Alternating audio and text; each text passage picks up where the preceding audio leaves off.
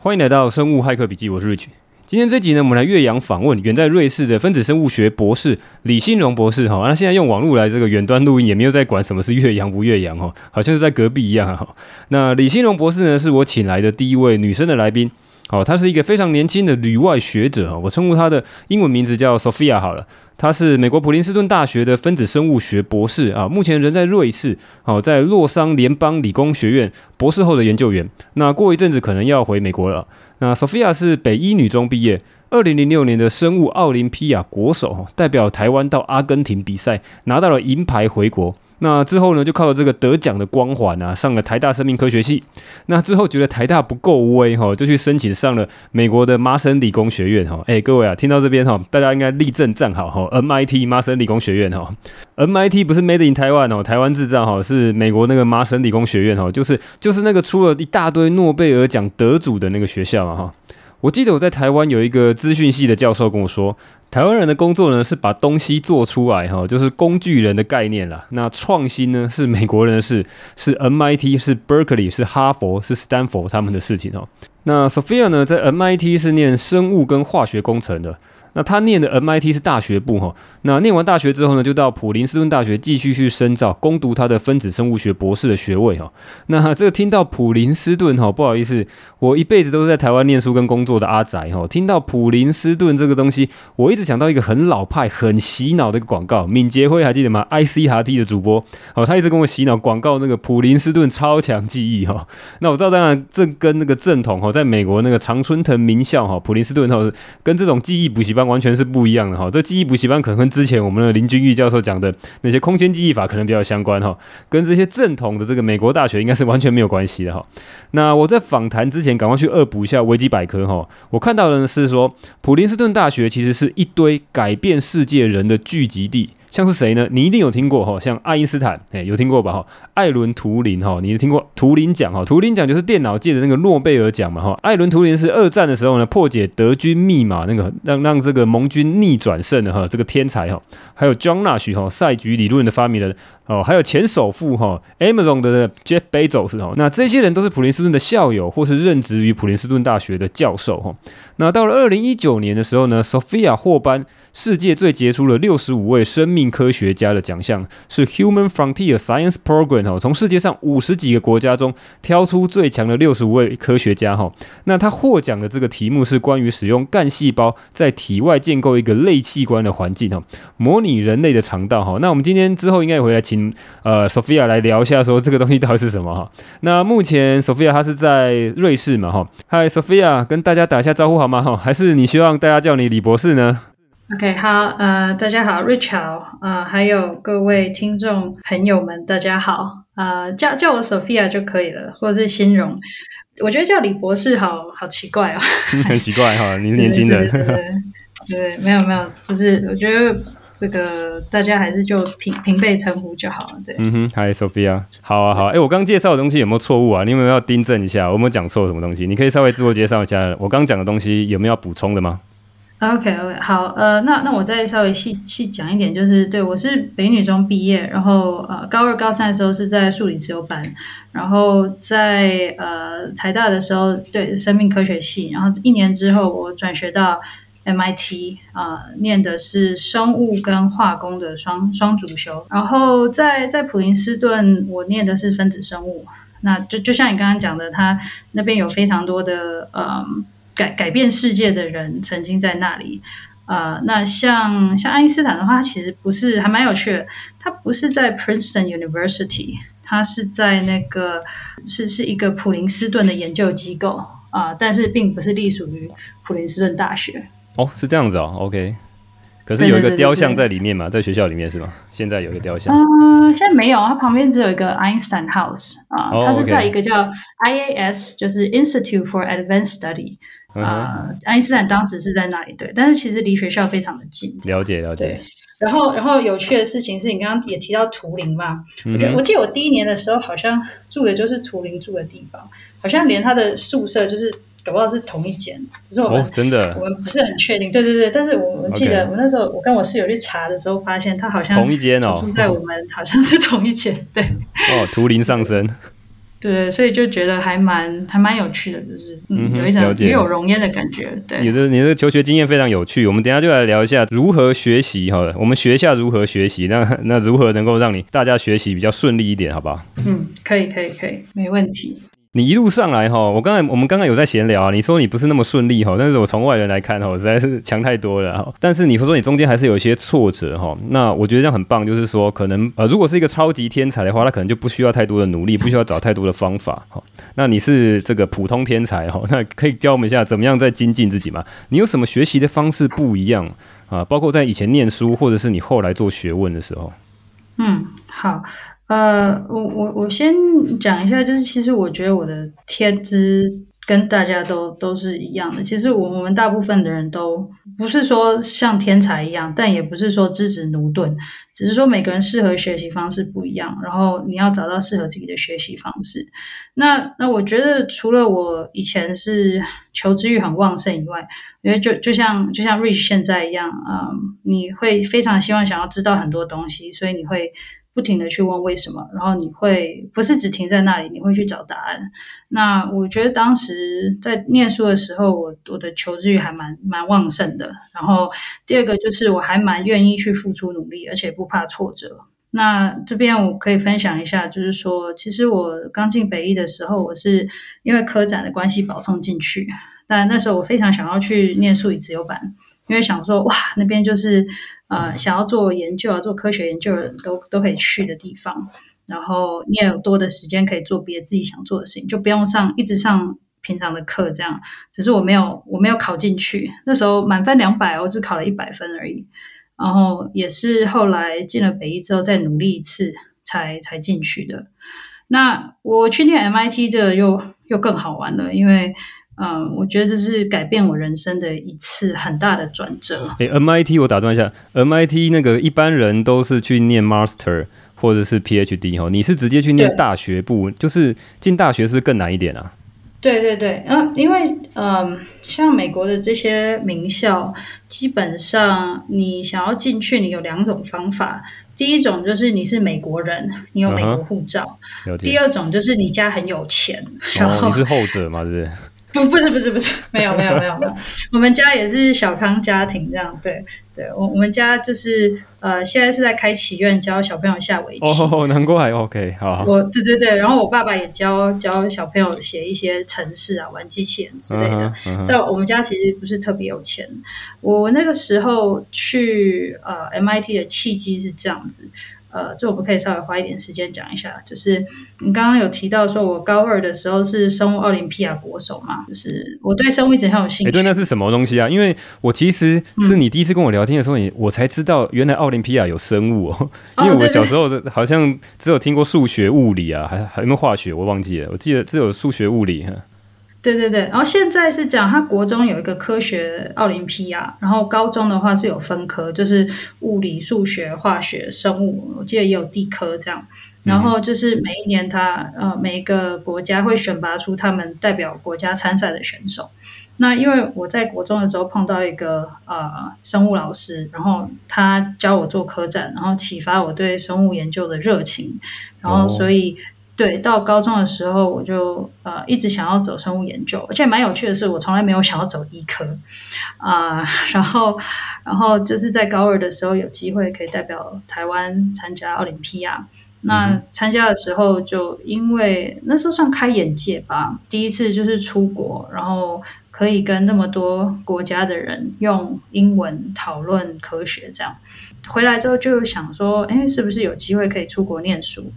然后还有另外一个就是，呃，我要很感谢当时李远哲教授，因为他那时候六十大寿吧，他们在礁溪办了一个研讨会，然后除了邀请十位诺贝尔奖得主来台湾之外，他们也开放高中生跟大学生去参加这个研讨会，所以我在那个时候就是第一次就用英文跟很多国外的教授对谈，那让我觉得说，在北一女的时候是。对，在北一女的时候，那时候是高三，嗯、因为我们家我们就讲没有特别有钱，所以我并从来没有想过说我会出国念大学这件事情。嗯、那是在对，是在当完国手完回来之后，有机会去参加这个研讨会，在高三的时候，然后就觉得哇，真是太酷了，可以用英文跟这个这些国外的学者们对谈，然后讨论科学。然后所以那时候，嗯、呃，因为那时候才听到说，哦，原来像这些海外名校啊，像 MIT 啊、哈佛，呃，基本上他们都会提供奖学金，就是。就是你不用家里每年都买一台宾士给你，你才能上得起这种大学，这样。就是你有需要，他们只要收你，啊、呃，他们就会让你念得起。对，所以所以那个时候我拆完那个研讨会回来，我记得那时候离截止日期只剩下两个礼拜，我就回来跟我老师说：“ 哎，老师，我想要申请美国麻省理工。嗯”哎，为什么你突然就只挑这家？还是是因为刚好遇到谁？没有，因为那个时候我就是呃读了一本书，叫什么《创意工厂 MIT》。OK。对，然后我那时候就就觉得哦，对麻省理工好痴迷哦，我真的就觉得说哇天哪，对对对，那时候就对他特别痴迷。然后、嗯、所以所以那时候就就听到这个消息之后，我就决定要申请 MIT。等等等，那我我再追我再追问一下，你当初小时候高中的时候，你觉得 MIT 在你心目中是怎么样的一个想象？就是充满很多怪咖，然后又很厉害，然后到处都是怪咖的，就是、每一间实验室都是很奇怪的人，然后都会做出很厉害的东西。对对对对对，然后其实我当时去 MIT 也真的发现很多怪咖，然后就是就是想象哦，都是好多怪咖，然后大家都是很聪明，然后呃做一些感觉可以改变世界，或者是至少看起来呃、嗯、很奇怪但是很有趣的事情。然后后来你去的时候，真的发现是这样吗？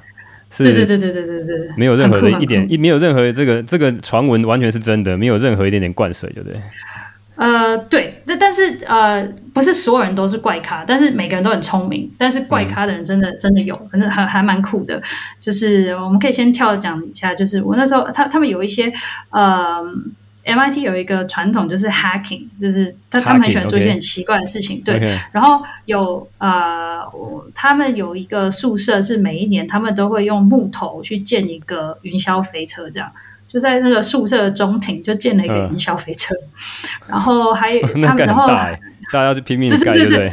真的真的就是就是很多木头，然后就是大家都在那边就是。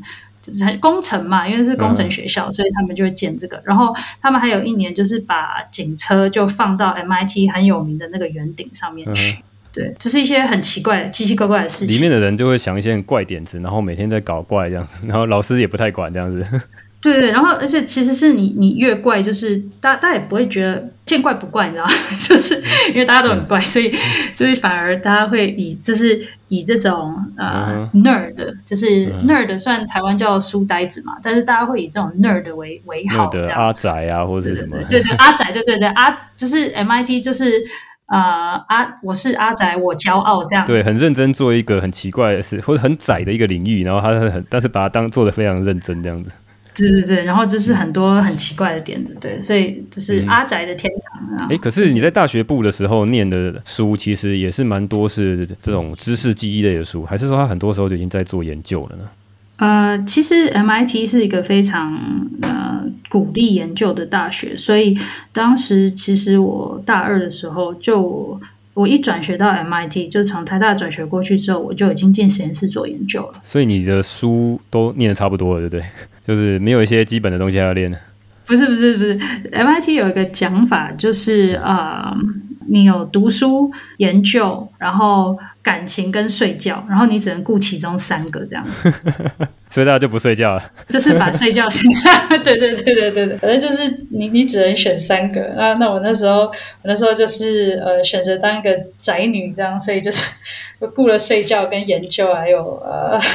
OK，所以全全部都搞定就对了，就是你有感情，对不 对？对对对对对，就是当个快乐宅女。我扯扯远了，你再回来讲一下。你说你高中的时候去那个生物，然后后来又呃生物奥林匹亚，后来又遇到那个李李远哲的办的那个会议，然后你就去申请了 MIT，就上了。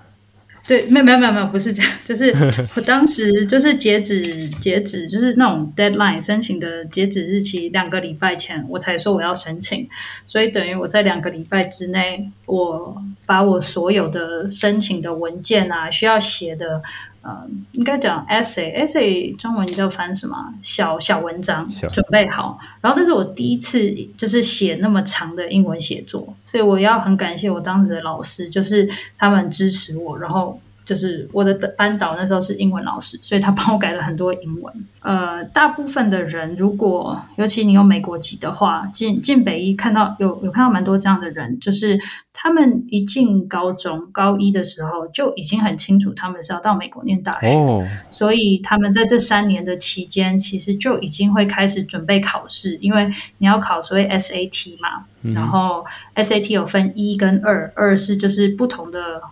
科目的考试，然后 SAT 一就是呃英文呃基本英文跟数学，我记得是有数学吧，反正大部分都是考英文啦，很难的英文呃的的考试。那然后他们也也会花一两年时间准备你需要写的小文章啊，跟你的那些资料。那因为我决定的非常的晚，所以我就是两个礼拜之内就把所有东西赶出来，然后报名所有的考试，就是。截止之后，一口气把那些都考完，然后包括托福，然后还有 SAT。哦，你是先丢出去报名，然后再去考试是吗？不然两个礼拜不够啊。对对对对对，没错。所以就是因为他们接受，就是他们有一个截止日期，就是截止是他们收到文件，但是考试的那些成绩可以晚一点到。哦对对对，oh. 所以我当时就是一口气去就把所有的考试考完，那时候蛮好玩的。我到美国学校去考试，然后那边老师就说：“哎，今天要考一科的人，因为你可以慢慢考嘛，你不用一口气考完。”就说：“哎，要考一科的人举手。”然后就一半人举手，说要考两科的举手，然后剩下人举手。说要考三科的就就只有我一个人而已。所以 因为你都你都没考，你要全部一直考。对对对，就要一口气把它全部考完，然后所以。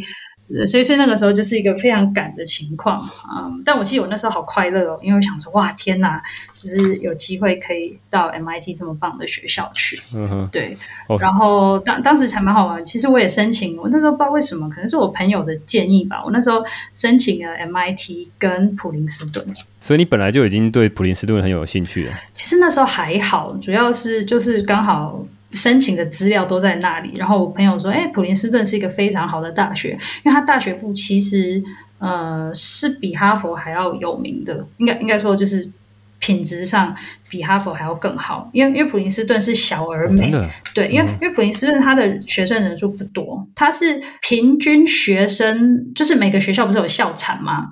然后你把校产除以那个学生的人数的话，普林斯顿是平均每个人最有钱的。哦，对对，我有看到那个 donation，就是它有赞助，这那叫什么？就是学校的那个从别的地方收到的一些赞助，然后给学生，然后学生人少，所以每个学生可以花很多钱。对对对对对，没错没错，所以其实普林斯顿是比哈佛还要高的。哦，这个要占学校了，占学校了。普林斯顿比哈佛还要好。不是不是不是，不占不占，没有没有没有没有。这个哈哈大学还是我们的好邻居，这样，对对对，哎，不要紧张，好好好，没事没事的，没有没有，呃，对，然后反正就申请了，结果申请之后也有跟校友就 interview 嘛，面试啊，然后那时候想说，天哪，好开心哦，就是可能可以去 MIT，对吧？那时候还很清楚的记得我那时候是在哪里跟 MIT 的校友面试的，这样，呃，就是士林的士林捷运站旁边的 Starbucks。然后，反正 interview 完之后呢，因为因为 MIT 的那个放榜都是在 Pi Day，就是三月十四号。Oh, OK。每一年的 Pi Day 这样。然后还记得我那时候放榜的时候，就是我是没有上的。OK。我那时候被被刷下来，就是我没有我没有我没有申请到。然后啊、呃，我记得我哭了非常非常久。然后。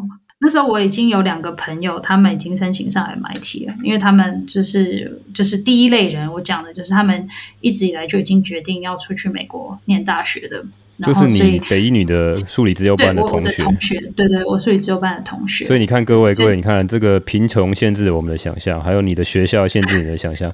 我从来没有这种同学是已经申请上 MIT 这种东西，没有这种咖，我就完全没办法想象说，原来这个高中的时候就可以申请国外的大学。好好，请继续。对，对其实其实这还蛮多，而且现在越来越多人就是也有可能去香港念大学啊，或者什么的。就目前高中的情况，嗯，可能就这种这方面的想法或资源已经有开始就是越来越多这样。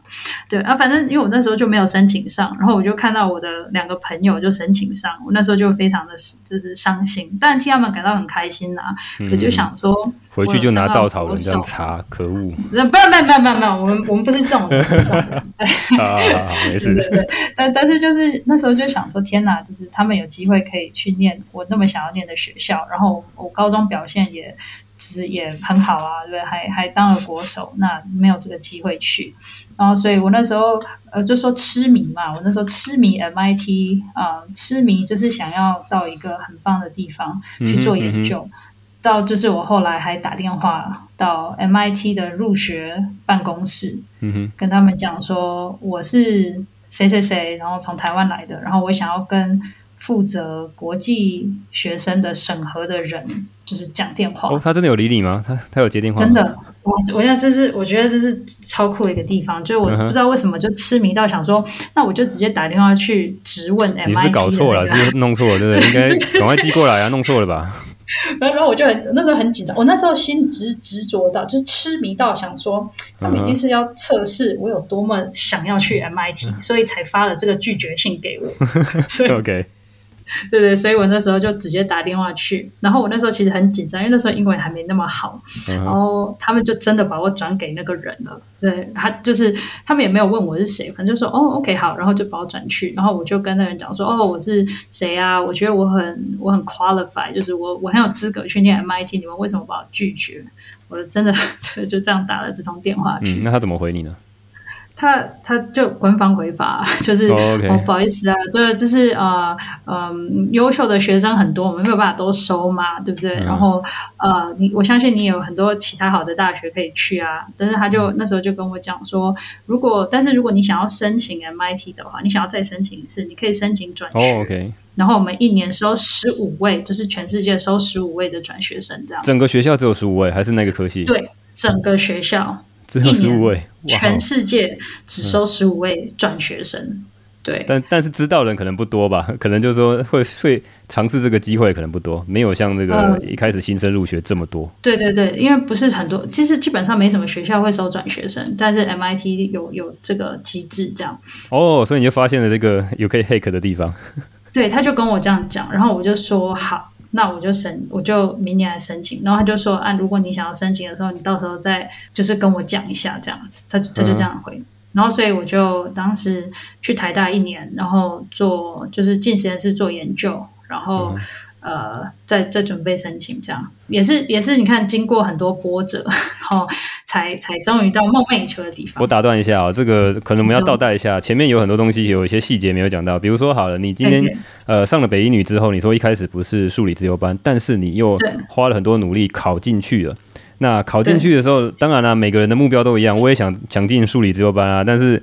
这个实力啊，还有每个人这个纪律啊，好，这个执行的程度就不一样。嗯、你是怎么样让你从一百分进步到两百分，才能够进数理自由班？他考什么东西啊？他、嗯、是考国英数吗？还是考什么？不是，他那时候好像就是考一些，就就那时候我有进一个叫呃专研，就是我那时候进的化学专研，就是他除了资优班的人可以做专题研究之外，当时高一他们也开放让普通班的学生去做专研，然后所以呃我那时候其实就是因为专研的老师的鼓励之下，然后我就读了很多其他的书，然后生物课我也是找。呃，老师给我高一到高三的课本，就是自己先看，所以觉得纪律就是一方面来自于。哎，对对，不起，你说专研是一一门课吗？哦、是专研对专题研究，这是他们的一个算社团。哦，专题研究，OK。那你去学，这是一个社团还是它是一个课程有学分的？他他是呃，我记得是课程，哎，我真的忘记了，可能是社团。反正就是做专题就对了。对对对，然后你你可以挑一个生物有兴趣的题目，然后你就跟着一个老师去做。那数理自由班是后来进去是靠着这个专题研究，还是有另外的考试？后来是考试，但是他们因为是老师决定的，我觉得他好像有一部分，因为你需要请老师写推荐函，所以一部分可能是老师推荐函，然后一部分也是可能考的成绩没有太差。但但是我觉得纪律还是蛮蛮重要的。所以那你后来考试，你你都在做专题啊？那后来怎么样？你考试有有花什么样的力气去进步很多吗？其实还好哎、欸，我好我记得没有，其实 就是 OK，你你你就你教我们两招 hack 的方法，对，你看一开始的时候被拒绝了，一开始最窄的大门，太多人挤的时候挤、嗯、不进去，你可能可以再锲而不舍，再问问看还有没有其他机会，搞不好有些机会就从后面跑出来哈。对，其实我我觉得这是我自己我的 hacking 的方法，就是呃，比如说以高高二进数理资优或者是进 MIT 都是一样，就是嗯。Hacking 的 idea 就是说，你从不同的方式去达到你要的目标。我觉得那是一个骇客精神嘛。嗯、呃，我觉得就是说，不是人家说不可能就是不可能，或者是说第一条路走不通就代表啊、呃、你没有机会。就是去找不同的可能，就是多去问，找其他的方式去达到你要的目标。啊、呃，是是蛮重要的。了解了解，你要不要聊一下这个出国比赛？这个生物奥林匹亚竞赛，它是一个什么样的比赛？是考试吗？还是是怎么样的比赛？对，生物奥林匹亚竞赛，它是一个有考试也有做实验，它是一个呃，让国际的高中生能够交流他们生物的教育的一个。呃，一个算是很大的每年的盛会这样子，不同的学科大同小异啦。那那以生物来讲，就是我们有四位国手，那会经过两轮的选拔，再加选训营，就是一个礼拜的选训营，然后选出最后四位国手代表台湾参赛。我看到你还有出一本书哈，就专门怎么教人家怎么解题。对对对对对，嗯，我们其实有出过两本，就是初探深奥跟再探深奥，然后最近也有学弟妹他们就是重拾这个系列的书，然后出了三探深奥。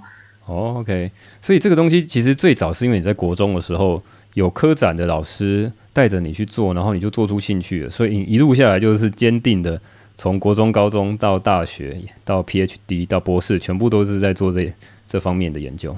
对，都都是都是在做生物，然后也蛮有趣，因为我当时国手之后，其实我是可以保送阳明医科的，可以可以去念医科。哦，但是我当时对，你是头脑呃，头脑不清楚，所以你是这个视金钱如粪土还是？不是，那时候就是啊，这叫小时候不食人间烟火，充满理想。你可以保送阳明医科，但是你觉得你一定要去 MIT 就对，你要去改变世界，你不想要在台湾跟人家混。也也不是这样啦，只是当时我就是很想要看看世界有多广，然后那时候想说，如果念医科的话，嗯、可能大概很难会有机会再出国。然后那时候觉得大学是一个，嗯、你看，你不是看美国电影，就是大学都是多彩多姿的感觉嘛？嗯嗯，对。对，所以我就觉得说，你一科就被困在里面。我就我就想说，大学感觉就是一个人格养成啊，或者是那种世界观养成的一个很重要的时机。我就想说，那我有机会可以去尝试一下，就是国外的学校，为什么不试试看？对，然后那时候想说，哎，反正要当医生的话，因为美国都是学士后医嘛。对，对，对，我有朋友也是，就是念完 MIT 之后才去当医生。然后说，如果我真的想要当医生，那我到时候再考虑在美国念。对。Okay. 所以现在后悔了吗？没，没有。现在觉得医科真的是博大精深。现在还是觉得这个念生物比较好。呃，其实我现在觉得，嗯，医生跟科学家需要合作，才有办法能够解决很多医生在临床上碰到的问题，然后科学家才有办法。嗯、呃，我觉得。呃，看到真的需要解决的问题在哪里？嗯哼，尤其在干细胞领域上面更是这样子，因为毕竟干细胞大家觉得它是一个未来治疗疾病或者是发展新药的一个很重要的平台。所以你就是说，科学家其实贡献更大，医生有什么了不起？哼，哎，不要这样，不要这样，我没有要站哦，我没有要赞医生啊。啊，这我都是我讲的，不是你讲的。对对对对，没有没有没有，我现在我其实觉得，那就是我觉得当医生很赞的一个很棒的一个方向是你你需要不停的学习，就像你之前访问到李思贤医生，我觉得就是你你想要解决一个问题嘛，你解决病人的问题，你就需要不断的学习，对，然后你有可以在临床上看到很多很有趣的现象。那那科学家的好处是说，因为呃。你你可以做研究嘛，就是说你可以做很多，就是基本上时间都待在实验室里面，所以你可以做很多不同的研究。然后你对于这些基本的分子啊、生物化学的机制掌握会比医生好，对。但是我觉得最终我们要解决人的问题的话，还是需要，我觉得需要两方合作啦。嗯，你可以两个都有啊，就像那个李玉轩医师，他就是医师科学家，哦、对，对他又当科学家，他又是医师啊。对对对，但是我觉得这个 真的好，你要练两个学位，好好辛苦哦。就是 有时候练出来，因为你两边都要做训练，然后其实你到最后你也没有办法完全走，嗯，最后可能只能走走研究吧。如果你两边都都要做的话，其实。很难都做到最好，就是要做临床，嗯、要做研究。一般他们这种医师科学家，就是说他只会保留一天看诊有病人，然后他甚至临床研究可以在那边 recruit，然后他剩下时间大部分都在做研究。我知道林玉轩医师他现在就是只有一个一个时段你在台大医院有诊，然后其他时间都是在做他自己的研究。嗯、对对对对对，我觉得他他他是很厉害的一个榜样啦，就是说他他有办法能够兼顾这两者。那我是觉得。嗯，因为毕竟我已经下定决心走这个博士啊，然后学术研究这条路的话，嗯、那其实最好的方法就是找一些医生，然后来跟我合作，这样。那那样医生也会很乐意，就是。嗯就是找找科学家一起合作啊，因为毕竟他们也没有时间能够一直做研究。这边解释一下，就是林玉轩医师跟这个李博士哈，跟 Sophia 是很熟，是林玉轩医师介绍我来访问这个 李希龙博士的，就是他们其实很熟，所以他这边大家听得很奇怪，为什么大家这么熟？对对对对。那你后来在那个普林斯顿呃去读博士，你那时候离开 MIT 去普林斯顿是有特别什么样的原因吗？还是你你真的后来还是比较喜欢普林斯顿？呃，因为普林斯顿当时它很吸引我的地方是他们的跨领域做得很好，然后尤其生物研究上面，他们有很多比较量化的生物学，做基因体的研究啊，然后量化的生物物理啊等等，嗯，都非常的好。我就像我刚刚讲的，Princeton 是一个小小学校，学生数不多，不像哈佛就是很大，然后什么什么医学院啊、法学院、商学院都有，普林斯顿就是。就是一所大学，然后没有这些商学院什么的，它就是大学，然后有研究所，就这样。然后，所以当时吸引我的地方，就是那边的老师感觉都是很喜欢互相合作，然后这样那样的学术氛围其实比较吸引我。就我比较不想要进到一个很大的实验室，比如说三四十人的实验室，然后就只专注于我自己的东西。我比较喜欢跟很多不同的人合作。哦，你是说普林斯顿的风气是整个学校很多老师会互相合作，是这意思吗？对。那有些很大很大的学校的话，就会变成大家可能太大了，很多人都不认识这样子。对对，而且就算是在同一所学校啊，嗯，还有听说某医学院他们在做研究的，他们晚上离开那个。柜子，他们自己的书柜都要上锁，他们的抽屉都要上锁，不然就是会被人家可能偷东西啊，或者是篡改实验记录或什么的，就是或者是被人家偷一些 ID。哦哦，是这样子啊，哦，嗯，对对对对，竞争这么激烈，江湖传说这样。OK OK，但是普林斯顿没这种事，就夜不闭户哈，门都不用关。啊，对对对对对，因为我们都是开放 office，所以其实你要到谁的办公桌上都可以。对，而就是大家比较比较互相合作，就是通常你看到一篇普林斯顿发的 paper，一些生物研究的，大概都三四个老师以上，就是很家常便饭的。他们比较有这种分享的这种的气氛，就对了，大家互相合作跟分享气氛。对对对对对对对，因为其实你跟别人合作的话，你才有办法做到一些自己的研究上可能没有看到的盲点，嗯、或者是你没有办法做得来的东西。嗯嗯嗯，对。哇，这也是内幕人才知道，所以各位如果看到是普林斯顿大学出的研究，就相信这个可信度就高一点。嗯、呃，至至少我觉得我我看过的实验室，我觉得大大家的那个 integrity 都还蛮蛮高的。哦，integrity 诚信正直不造假嘛。OK，酷酷酷，这个你看，这个就是 insider 才知道的事情。对对对，所以有些时候 insider 也是一种 knowledge，这样。对对对对对，这个就是所谓的股市讲筹码哈，就是内部人才知道的事情。对 对对对对对，内线内线。等一下我们再来聊一下你在那边的一些呃实际的研究啦。我们我们再继续聊你的这个求学历程哈。你后来就拿到博士学位之后，后来就到瑞士的洛桑啊，瑞士的洛桑联邦理工学院，然后去做博士后的研究。而且你的研究题目可能又跟原本在念博士的时候又不太一样，就是你跑去瑞士，哎，为什么跑去瑞士？你是对这个研究机构有特别喜欢它什么地方？嗯，因为我是一个很喜欢乱跑的人，就是。看很多不同的嗯东西嘛，那蛮好奇的。那我其实念完 PhD 之后，我已经在美国待了十年了。那我那时候想说，我有两种选择嘛，第一种就是我在东岸待了十年，那我是不是在美国的其他地方，比如说我换去斯丹佛啊，去西岸做博士后，嗯、或者是说我到一个全新的地方去，嗯，对，那时候是在这样子做抉择。那呃，其实我那时候就比较想要到欧洲来，因为我觉得我至少我对于美国的学术界怎么运作的，然后。呃，老师有哪一些都已经蛮了解了。单纯的厌倦美国了，美东呢，尤其特别厌恶这种，已经到 burn out 这样。对，其实那时候也有点 burn out，真的说实在，因为那时候博士就硕博，看到老师就想吐这样，也也没有那么夸张。但是硕士加博士就念六年的二十几岁的青春岁月都都花在这上面。那那时候就觉得说，嗯 okay、对，那时候其实就想说，哎呀，我还蛮喜欢欧洲的。然后其实我大学有到德国跟以色列去做过两个暑期研究，嗯、所以想说，哎呀，那是不是应该去看一下欧洲的这个学术圈这样子？然后，然后呃。我那时候想说，诶，如果我这个后悔了，就是要想要从欧洲回来美国，我我还有还有方法可以回来，嗯，对，因为至少这边的人都还认识。那如果说呃很喜欢的话，那我就多了一个新的地方嘛，多一个新的选择。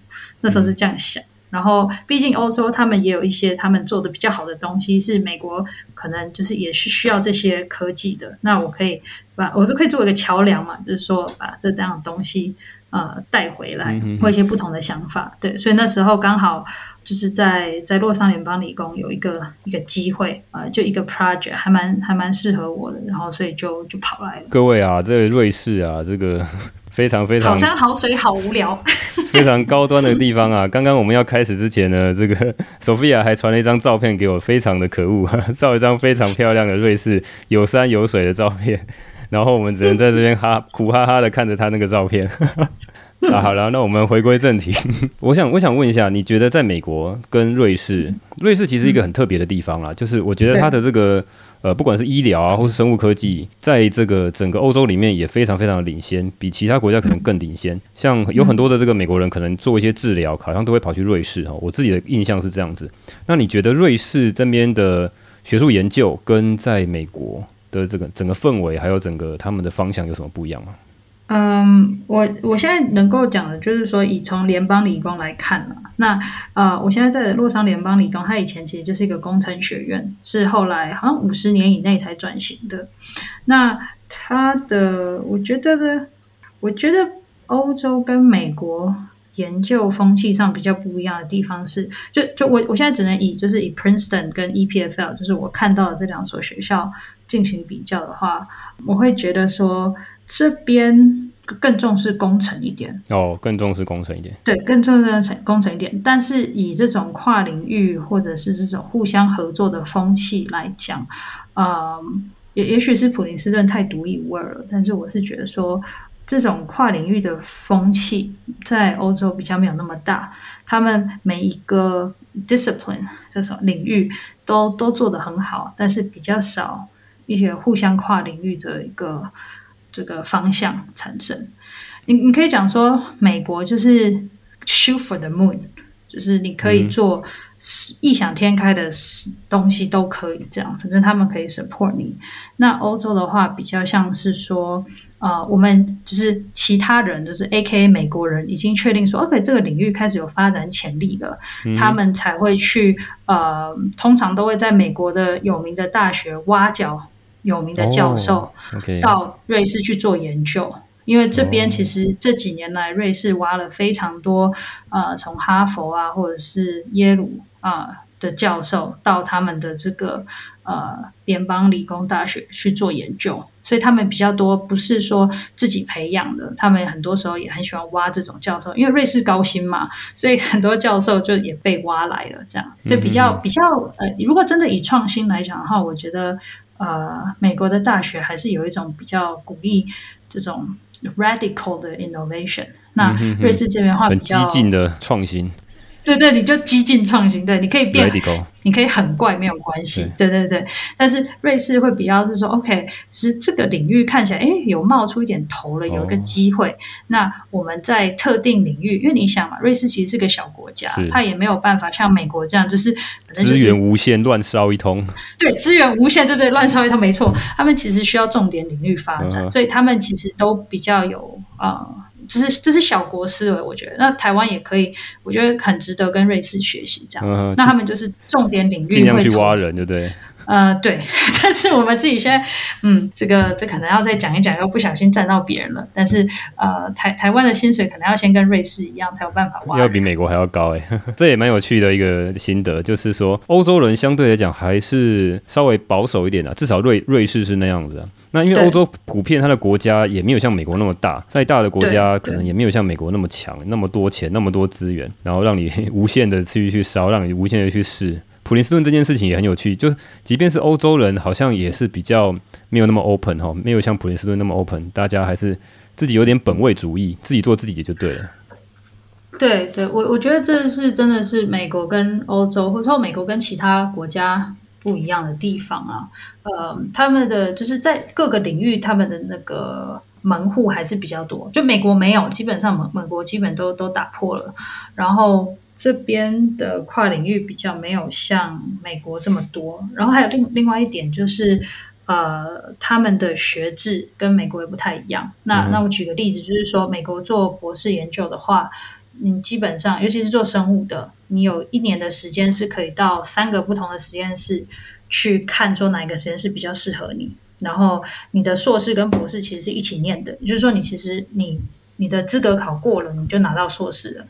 但是这里不是，他博士只有四年，然后瑞硕士是两年，然后是分开来的。嗯哼，那这样造成一个结果就是说，这边的实验室他们是看你的 project，就是你的研究的一个项目去招人的，就不是说哦，这一群学生很聪明，那我们就把他招进来，然后我们就看他能做什么东西，不是这样，是每一个实验室自己有自己的研究项目，就比如说这个老师已经说好，我要做这个项目，嗯，然后他去招一个学生去做这个项目。嗯对，那那这造成的结果就是说，有的时候我们没有办法预期科学的结果是什么。嗯，那你你设这些项目，有的时候你就是好像一个萝卜一个坑，就是把学生就是 OK，我现在就是要把这个做出来，那你就是去做这件事情。对，嗯，比较像公司啊，就是，就是他已经知道他要发展什么了，然后这个东西缺了什么样的领域，然后去找找看哪哪个学生可能本来就有这方面的经验了，然后就过来做一样的事情。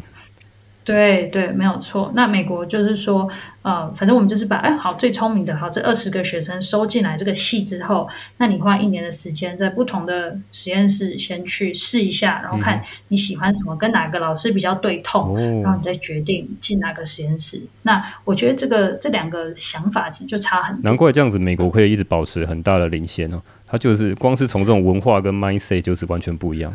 对，我觉得那个 mindset 真的是。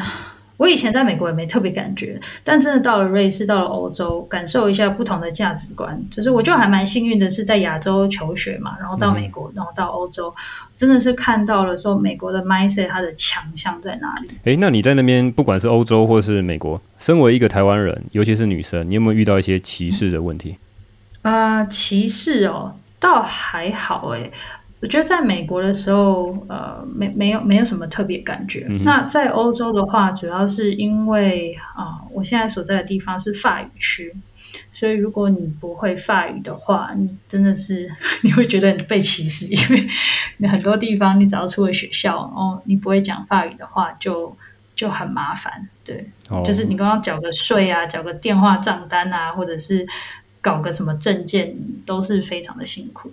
了解，了解。所以我觉得语，我我觉得主要是语言的隔阂。但是以歧视来讲的话，在工作上，因为科学毕竟是一个很国际化的一个就是活动，对，所以大家基本上我们实验室有从伊朗来的啊，有韩国来的啊，然后中国来的啊，然后还有意大利啊、法国，所以、哦呃、基本上大家都很就是还有土耳其人，对，所以。没有特别什么歧视的现象。全世界最厉害的人都被美国收进去了，而且还不知道谁歧视谁，每个人都不一样。对 对，没有没有。不过我刚刚讲，我刚刚讲是瑞士这边也是非常国际化。其实瑞士的学校也是非常国际化。嗯、好，那求学经验大概就这样子了哈。就是你跟我分享了几个 hack 的方法，嗯嗯，然后你跟我们讲了这个美国跟欧洲的一些差异。那你在开始做学问哈，做这个研究，真的在做那些比较困难的研究哈，跟以前在做。专案是不是有点不一样？你要做一些贡献出来，那这个东西同样是念书哈，同样是拿学位，可是就基本上没有那么多考试嘛，几乎不会有考试嘛，对不对？就是都是在做，对对，不会有考试，出 paper 嘛，然后做研究嘛，对不对？就是非常专业的领域。那这样的需要的技能是不是不太一样？对，应应该说考试需要的是解题的技巧啊。那如果是做研究的话，其实比较像是社会上需要用到，就是解决问题的能力。那所以，其实，在读博士班的时候，如果你是以一个学生的心态，就是说，哦，这是念书考试的话，基本上你会念得很痛苦，而且你应该不会念得很成功。从博士班开始，其实你就是一个知识产出者，而不是一个接收者。嗯哼哼。所以需要的能力就是说，除了你要能够阅读嘛，我们以前读书就是哦，读读别人讲的东西，但你现在要开始学会批判。嗯就是从别人的研究去衍生出一些问题，然后去想办法解决你你需要回答的那个呃问题。意思就是看看别人有什么东西还没做，还没做的，就可能拿来做，或者是有去看看别人有些讲错的哈，他这个东西做出来跟你想的不一样，或者是你自己有实验跟他做不一样，就可以有新的贡献。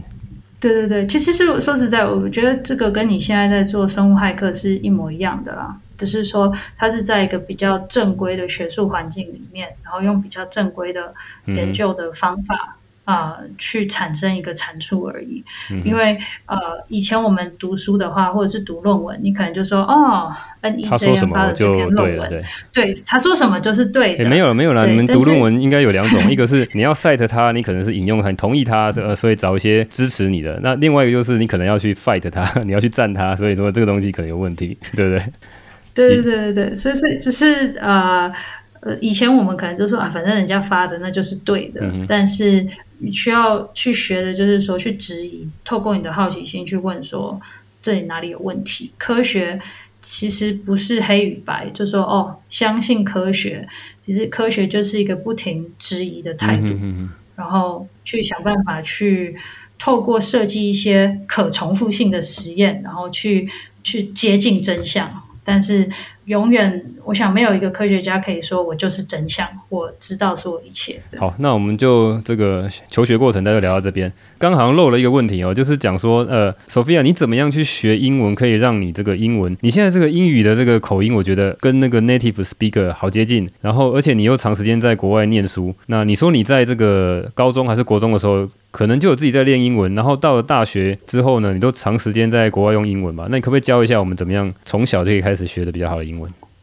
对，好，呃，这个问题觉得问的还好，应该怎么讲？很很好，而且很重要。就是基本上，我们如果要做 biohacking，或者是去了解一些不同的知识的话，毕竟我们是需要用到英文。嗯、中文的时候常常到等翻译过来的时间已经蛮久了。那所以，我从以前的方式是我很喜欢学英文。然后、哦、你很喜欢学英文哦？哦对对对对，我我其实以前英文一开始不是很好，就是呃，我我当时那时候我们小学好像刚刚开始有英文课的时候，是我们全班最差的，因为我没有去补习班学英文。嗯、然后、嗯、对对，然后后来是发现哦不行，大家好像都很会英文，然后我就请我妈就是让我去补习这样。啊、呃，那那我觉得学好英文的方式是嗯。把它当做你用来啊、呃、获取知识的方法，对，uh-huh. 就我们我们现在有呃四四种嘛，听说读写。那其实这这四种就是一个最好的入门的方式，就是说你要先听，开始建立一个语感之后，然后你可以说，然后就算文法错都没有关系，你只要能够沟通，然后你再慢慢学读，然后写有的时候就算不太好都没有关系。就是你不要想说，哦哦、所以你是反过来，你要先请大家先用听的。对对对，其实就是像我，我现在人在瑞士，所以我的我需要学法语，我一辈子也没有想过我会学法语。那嗯、呃，所以就就跟我一开始学英文很像，就是说我们要从听说读写开始。我写很烂，但是我我不在乎。我我是一开始我要先能够听得懂 native speaker，就是这种母语的人他们怎么说，去抓到那个语言的语感。先，然后慢慢的开始能够说，然后跟读，我觉得是这样子啊，呃，循序渐进的是比较好的。那因为我们太多时候以前学英语都是英语课本嘛，然后就是要一直背单字啊，然后嗯，只有读而已。我是觉得其实多听会是有帮助的。觉得听去建立那个语感是很重要，然后读就是。那举个例子，快点，举个例子，就是说，呃，你可能你可能学英文的时间，哦，比较早期学英文的时间已经很久。嗯、那如果你现在在学法语的话，你怎么样去听？而且尤其是你的法语，哈，呃，你我如果完全不熟悉的语言的话，你可能连基本的这些词汇句子可能都听不懂。对。那你你要先从什么东西开始听呢？以你现在的例子。好，我我举例子，就是，呃，你可以先从你已经了解的内容开始，就是举个例子，就比如说我很喜欢读《小王子》，好了，那《小王子》的原原文它其实是用法语写的，那所以我就会去找那种有声书，就我已经中文的我读过了，英文版的我也读过了，所以法语版的我也知道它要讲什么，所以我会先去找那种有声书去听，但《小王子》的法语其实有点。太困难了，但但是我 我的意思就是说，你可以先找那种你差你差不多知道他在讲什么，或是小朋友的故事，什么灰姑娘的故事啊，什么就是那种故事，就是你已经知道他的啊、呃，就是它的内容是什么，但是你就换一种语言去听，然后你就会开始慢慢抓关键字，然后你可以去累积那个语感。我我一开始法语，我现在法语其实也是差不多，就是小朋友的程度，所以。我就有时候有事没事就会去找那种小朋友的有声书，就那种什么床边故事啊，还是什么。现在可能稍微进阶一点点，oh, 但是就会去找那种来听，然后就是慢慢的去啊、呃、累积这样的语感。对，那.那有的时候也会有一些像，比如说呃，像之前法国的一个诺贝尔奖得主，他就会讨论一些科学上的东西啊，因为我们大概科学的东西这个。学术背景也知道他在说什么，那你可以换一个呃语言去听，就就可以慢慢的练习。嗯、对，这是一个方法。这是一个方法，所以要去找你已经熟悉的东西，然后去听。对，对你完全如果完全不熟悉的话，你根本就很难去抓到里面有什么。没错，没错，没错。所以就比如说你对健身有兴趣，那你就去找呃健身的英文的东西，然后去听。嗯，嗯，或者是，但是你会反复。你会反复去听吗？嗯、即便是你很熟悉的东西，可能你还是一开始还是大部分都听不懂。对对对，当然你要很很认真的那种研读的方式，你一定是需要反复的。那因为比如说像我现在学法语就不是这么重重要，对我来讲，我只要会听会说，然后能读一些就好了。所以我可能就只是会靠很大量的去累积，嗯、就有事没事就是多听这样。对，那如果你真的要读英文的话，像我以前在学英文的时候，我高中的时候 那时候还是什么 CD player 嘛，啊、呃，嗯、我。每一天通勤大概有一个小时的时间，我就是一直在听什么空中英语教室这样，然后去读它。哦、对，所以你是靠空中英语教室去听？对对对，可以这样讲，就是到什么 Advanced 上不是有三级吗？就是从空中英语教室，然后一直读到他的 Advanced。嗯、呃，所以我觉得就是要找自己有兴趣的东西，然后把它当英文。不是有些人很喜欢英文歌嘛？所以英语基本上都是靠听英文歌起来的。对，所以你就要看你是对什么 topic 有兴趣。嗯、就比如说你对投资有兴趣的话，我相信你可以靠什么看股票的啊、市场分析的什么，你就把英语学得很好。这完全都是苦功嘛，哈！有没有什么捷径 hack 一下？捷径哦，我觉得捷径或是加速一下啦，可能没有完全的捷径。有没有什么东西可以加速这件事情？就是我也知道啊，听空空中英语教室好像会进步啊，可是我就是觉得很烦啊，一直重复听那个东西很烦啊。对对对对对，呃，我觉得好，我捷径我只能说就是，嗯，我想一下，呃，两个啦。第一个就是还是要你有兴趣的东西，然后第二个就是可能就要像刷牙一样，就是养成一个习惯。那其实现在学英语有一个很好的方式，就是比如说我现在学法语，我有用一个 APP 叫做 Duolingo。就是多邻国吧，oh. 我记得好像台湾是这样翻。然后它就是透过一种游戏的方式，让你可以去接触一些英语的句子啊、单字什么的。然后其实我只有一开始来，好像半年的时候有上过一点法语课，其他时间我就是自己，就是每一天用那个 APP 十五分钟，就是有点像玩游戏这样，嗯、因为他会做一些就是那种挑战啊、游戏啊，或者是那种跟别人的比积分啊，会让你觉得好像比较好玩，所以就是有一种 gamify，就是把它变成游戏，然后你就会稍微就是每天至少都会做个五分钟、十分钟这样。那真的不要小看这五分钟、十分钟，这每天累积起来，其实真的是很可观的。对，嗯嗯，所以你已经可以累积到小朋友的程度了。对对对，小朋友法语程度了，可能可能六岁吧，就是 对，对我们蛮厉害的。就跟我的朋友的小朋友或者是小孩子玩的话，大家还听得懂，因为他很喜欢玩神奇宝贝对战、宝可梦对战，所以就是至少还听得懂他在讲什么这样。可是因为有些时候那个东东西哈，我听一次听不懂，你会你会是说这个东西是我听过之后我就换一个内容再听，还是说一个东西，即便是它我已经熟悉它的这个中文啊，嗯、或是我在听它的时候，我还是中间会有不知道，我要反复去把一个东西听完吗？把它听到完全懂吗？还是说我就听过啊，大概知道个五六成七八成就过了？嗯，其实就像一开始，呃，这这我觉得就跟攀岩有一点像，就是如果你在攀岩，你有攀岩吗，Rich？欸，我没有，我稍微玩过了，但是一开始就觉得很难。哦，对对，其实攀岩真的是蛮不容易的。我觉得攀岩其实跟学英语有点像。我我的我的朋友也是我教练，就会跟我讲说，你不要拘泥于一条路线太久，就你真的攀不过去，你就下次再来。所以我觉得跟英文有点像，就是比如说你今天要读一本书好了，你中间一定会有智慧你读不懂，这是绝对的。对。对，就算我现在拿起一本书，嗯、里面还是会有一些字会说，嗯，这什么东西我看不懂。但你就不要太去拘泥，嗯、因为你一去拘泥就会觉得很累，然后很烦。你反而就是可以去猜它的意思，嗯、然后你先读个三成懂就好了，然后你就过去了，然后你就一直去累积语感，然后再去慢慢的积累之后。你接下来会觉得说，哎，我现在好像懂五成了，哎，我懂六成、七成了，就是不需要去拘泥到说我一字一句都要听得懂。哦，所以你是建议就过去了，就是我是还要去接触大量新的内容，而不是一直去从反复去听同样的。像以前那个空中英语教室，问题就在它就那几几篇呢、啊，你就一直想要把它 旧的把它听懂，越听就越烦。嗯、呃，你就是一直去累积就好了，然后一阵子你就会发现说，哎，以前我听不懂，怎么我现在听得懂了？就不需要说啊，我一定要全部懂。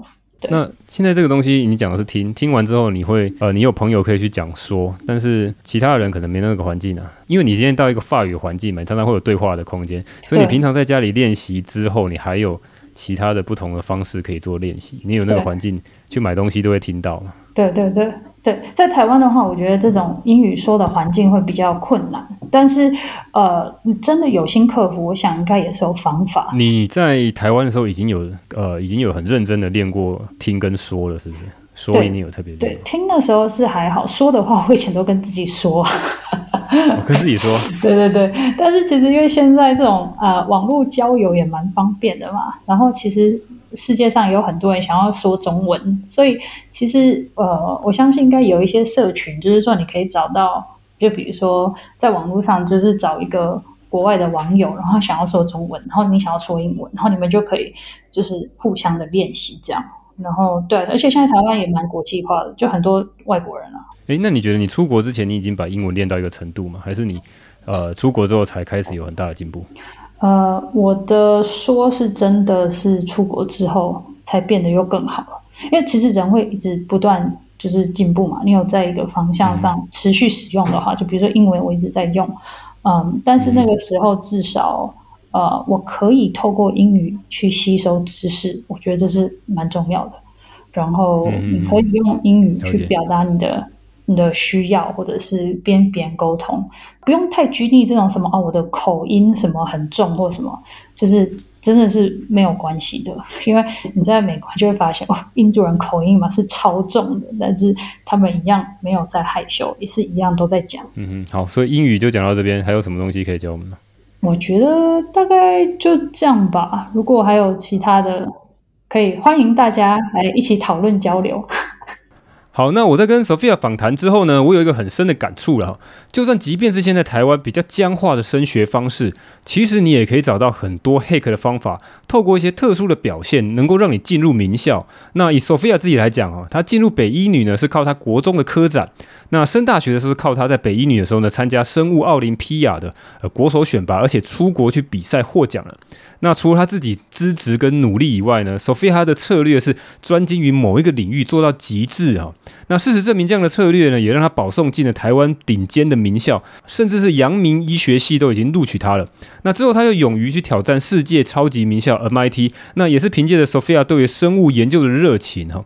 那这边插断一下哈，我的自己的感想是想说，其实你会发现哈，在环境跟周遭的人真的会对你有巨大的影响哈。我自己在高中的时候，根本没有人会想要申请美国的学校，更不用讲说申请那种超级名校 MIT 啊哈。